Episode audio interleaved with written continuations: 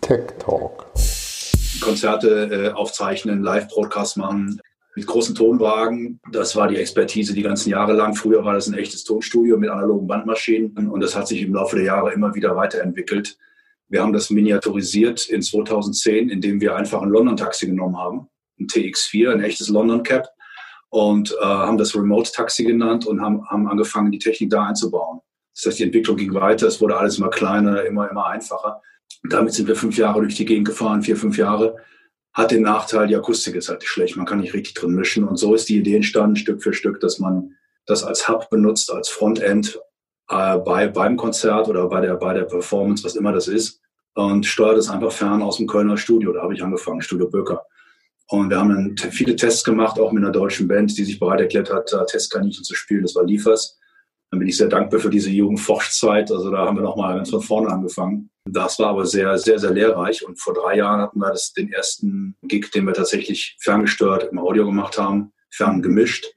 Aus dem Studio Böker, ein Künstler, der in Köln aufgetreten ist für die Telekom. Das war im Rahmen des Street Gigs. Ich hatte dem Kunden vorher nichts davon gesagt, wie wir das machen. Wir haben es einfach mhm. gemacht. Die, die trauen mir da auch und äh, habe sie dann dazu geholt. Und da war die Begeisterung groß. Und dann die Dämme gebrochen, aber die haben gesehen, was geht. Und wir haben das über deren G4-Karten gemacht, LTE-Karten, drahtlos. Es gab keinen Internetanschluss an der Stelle.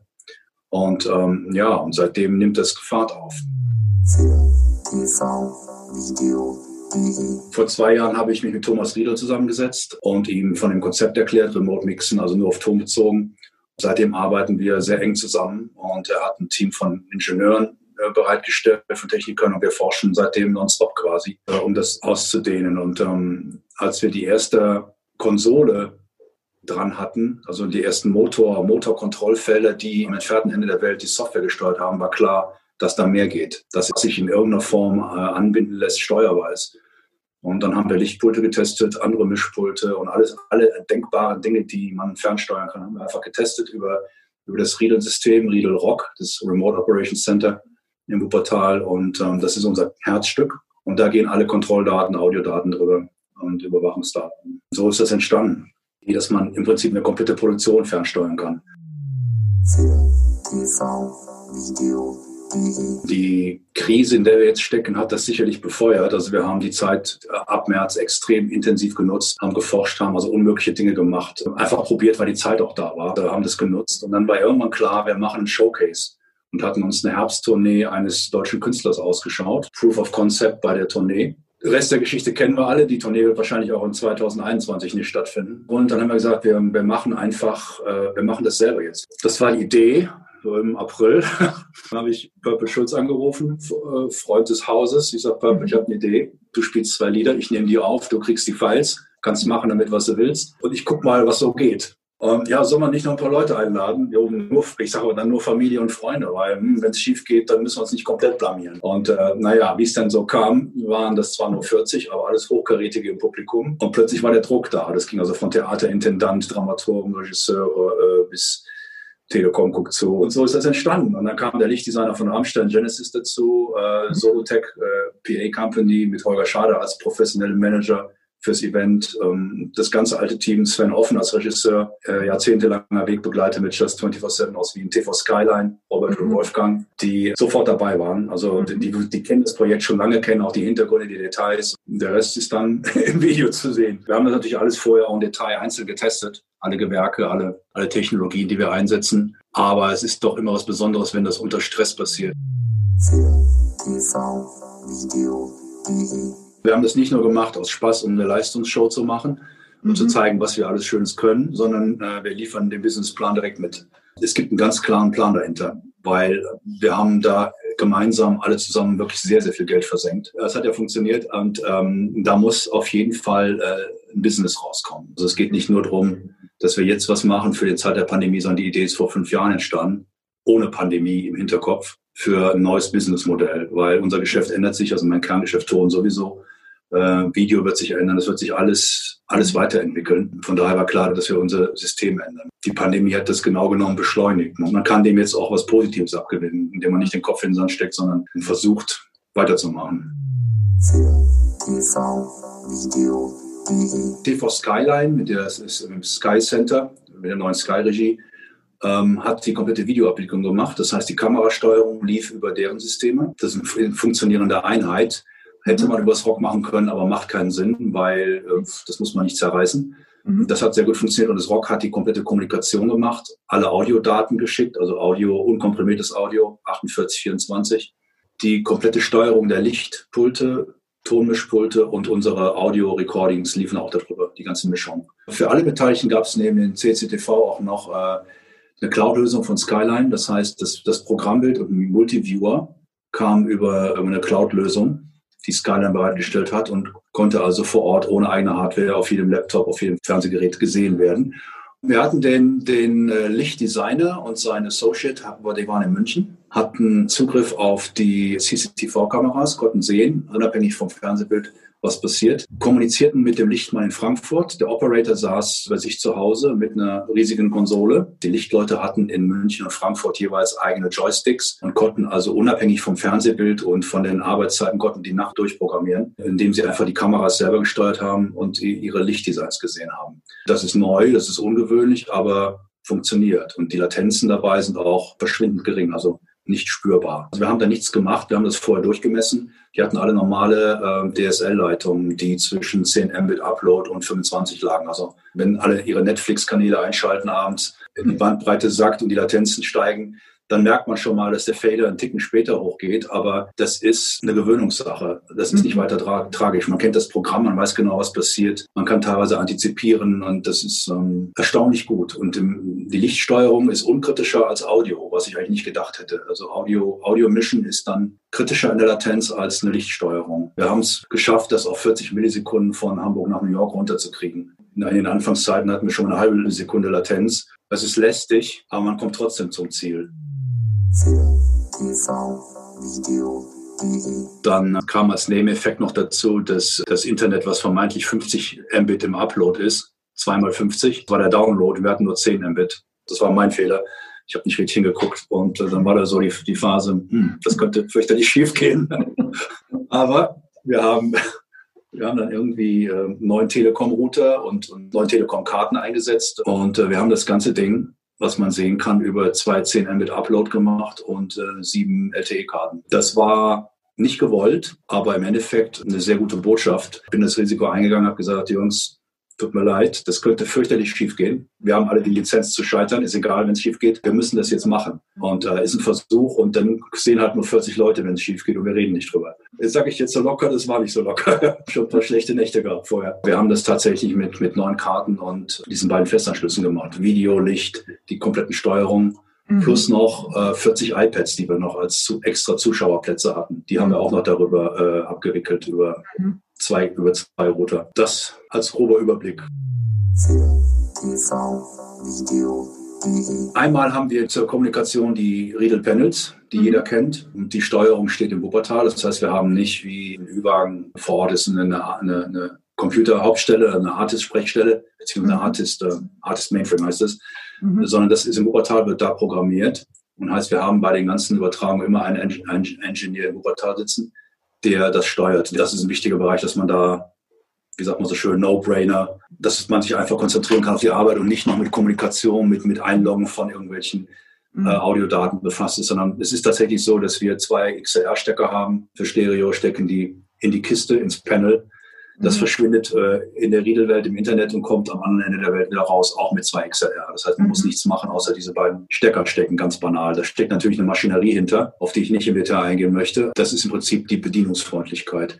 Und äh, für die Daten ist es genau das Gleiche. Wir haben einen, einen Ethernet-Stecker, der im Panel verschwindet und die Geräte steuert und Audio steuert, mhm. je nachdem, was, was, was dranhängt.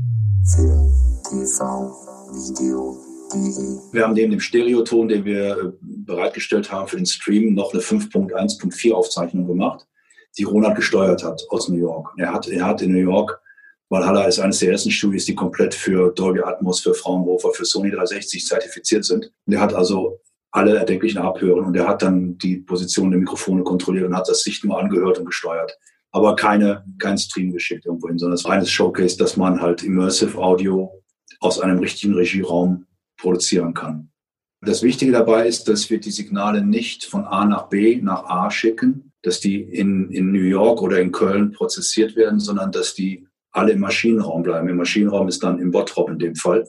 Sprich, im Bottrop stehen die ganzen Rechner, alles das, was gesteuert wird, um eine Nulllatenz zu halten. Das heißt, Audio bleibt in Bottrop, wird nur abgegriffen, nach New York geschickt zum Bewerten, bleibt aber vor Ort in Bottrop. Heißt, wenn das Internet komplett ausfällt für alle Gewerke, geht es trotzdem weiter. Die Produktion der Zuschauer würde das nicht merken. Und die Leute vor Ort, äh, die natürlich nötig sind, ohne Leute vor Ort geht es nicht, die, die sind in der Lage, das dann fortzuführen, bis Internet wieder da ist. Das ist unsere Redundanz beziehungsweise unser doppelter Boden. Es ist, ist eine Datensicherheit. Wir schicken nicht die Daten der Künstler um den Globus äh, in Einzelsegmenten, sondern äh, Max Stereo und äh, ist eine Produktionssicherheit. Das wird mit Sicherheit immer mal klicken und knacken. Das kann passieren, gerade wenn man Consumer-Internet benutzt. Wenn man natürlich gemanagte Leitungen hat und was ich für Riesenproduktionen äh, empfehlen würde, da ist die Betriebssicherheit gegeben.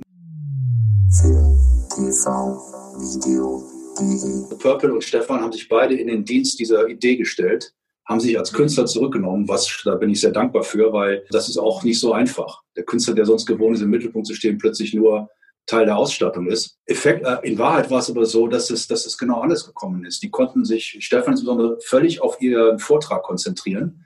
Der Stefan meinte gestern, es war nicht wie im Bienenstock, wo 50 Leute geschäftig um dich rumlaufen, dich ablenken, dir die Energie saugen, die Konzentration absaugen, sondern er war völlig bei sich, hat, hat eine super Performance abgeliefert und war von dieser Spannung, die da im Raum herrschte, von dieser Anspannung fixiert. Das heißt, äh, das habe ich bisher auch so nicht gesehen. Der hatte ganz andere kreative Möglichkeiten, weil nicht 30 Aufnahmeleiter um ihn rumliefen und 10 Kameraleute. Da war keiner. Wir hatten also ein Team von 50 insgesamt, aber es waren nur, wenn ich Künstler und Manager mal abziehe, waren es nur 14 Techniker vor Ort oder Produktionsbeteiligte inklusive Catering. Das heißt, ähm, das macht schon einen Unterschied für die Künstler. Die Spannung war besonders in dem Raum und, und jeder konnte sich fokussieren. Und es war im Endeffekt nicht so, dass sie die Staffage waren, sondern die Kreativität hat, hat darunter überhaupt nicht gelitten. Im Gegenteil.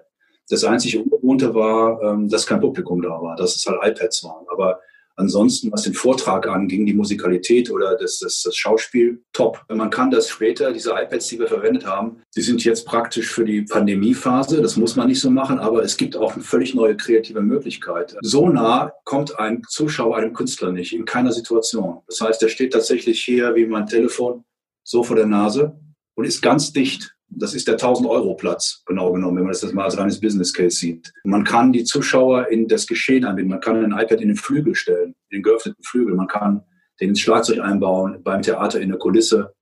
Da gibt's unendliche kreative Möglichkeiten. In Fantasie sind da keine Grenzen gesetzt. Das kann man auch später machen, wenn wieder Publikum dabei ist. Selbst bei Rock am Ring, wenn 80.000 Leute da stehen, dann können drei iPads können auf der Bühne stehen. Und es ist ein Business, als Business Case, dass tatsächlich der Regisseur nicht mehr reist und die Kameraleute teilweise auch nicht mehr reisen, dass man das einfach reduziert. Der grüne Effekt ist enorm. Die Kosten sinken. Man kann Produktion anders denken. Man muss nicht mit 15 Kameraleuten da sitzen. Man kann auch mit fünf Kameraleuten sitzen an den wichtigen Kameras und die anderen zehn werden dadurch nicht arbeitslos, sondern bleiben zu Hause in Berlin und in Nürnberg und in Düsseldorf mit ihren Joysticks und machen ihre Arbeit von da. Das ist vielleicht noch ein bisschen weg, aber das geht. Den Beweis haben wir angetreten. Riedel Rock und wir sind quasi äh, eine Einheit, eine Business-Einheit. Äh, eine, noch eine virtuelle Business-Einheit. Ähm, aber das ist wichtig. Egal, was wir machen, jetzt auch lauter werden, Hamburg für Live Nation oder Wacken ist mit Riedel Rock. Dann sind dann nur wir und Riedel. Es kann auch sein, dass nur Skyline und Riedel oder nur der Lichtdesigner und Riedel. Ähm, das ist flexibel, skalierbar, so wie der Kunde das will. Der muss nicht das ganze Paket nehmen. Wenn er es nimmt, freuen wir uns, aber wir sind da völlig offen das wird, denke ich, schon Einzug halten. Ich habe das mal durchgerechnet äh, für eine Berliner Produktion letztes Jahr. Wir haben zwei Tonnen CO2 hätten wir sparen können, wenn wir ohne Tonwagenproduktion. Und äh, wenn man das mal hochrechnet, glaube ich, ist das ein Muss. Da kann, dem kann man sich überhaupt nicht entziehen. Und es ist ja vollkommen egal, wer das macht. Und das wäre schön, wenn das flächendeckend passiert. Das ist die, die grüne Variante. Die geschäftliche Variante, wenn man es schlau anstellt, werden die Produktionen günstiger. Oder man kann mal das Geld, was man spart, für eine extra Kamera einsetzen und für eine, für eine extra Lampe oder ein besseres Catering, was auch immer. Der Fantasie sind da keine Grenzen gesetzt. Die Reaktionen sind gigantisch. Was da weltweit an, an Reaktion kommt. Äh, ich hatte keine, keine richtige Erwartungshaltung, dass wir da was machen, was neu ist. Das war klar. Wir haben es auch selber Weltpremiere genannt. Zumindest äh, in dieser Kombination war das neu. Wer da jetzt alles reagiert hat, überwältigt mich völlig. Und in, in welcher Häufigkeit das gesehen worden ist und wer wie reagiert hat, das ist überwältigend. Das hätte ich nicht gedacht, dass es solche Wellen schlägt. Ob das jetzt eine Business-Auswirkung hat, hoffe ich mal. Man weiß es nicht. Äh, täte gut in diesen, in diesen komischen Zeiten. Das wäre für alle gut. Und, äh, wir können es halt, das ist das Gute, wir haben das Team komplett, komplett zusammen. Wir können, wir können sofort eine Produktion aus dem Boden stampfen. Mit dem Wissen und mit den Erfahrungen, die wir jetzt haben. Und das war jetzt der Beweis, das geht. Tech Talk.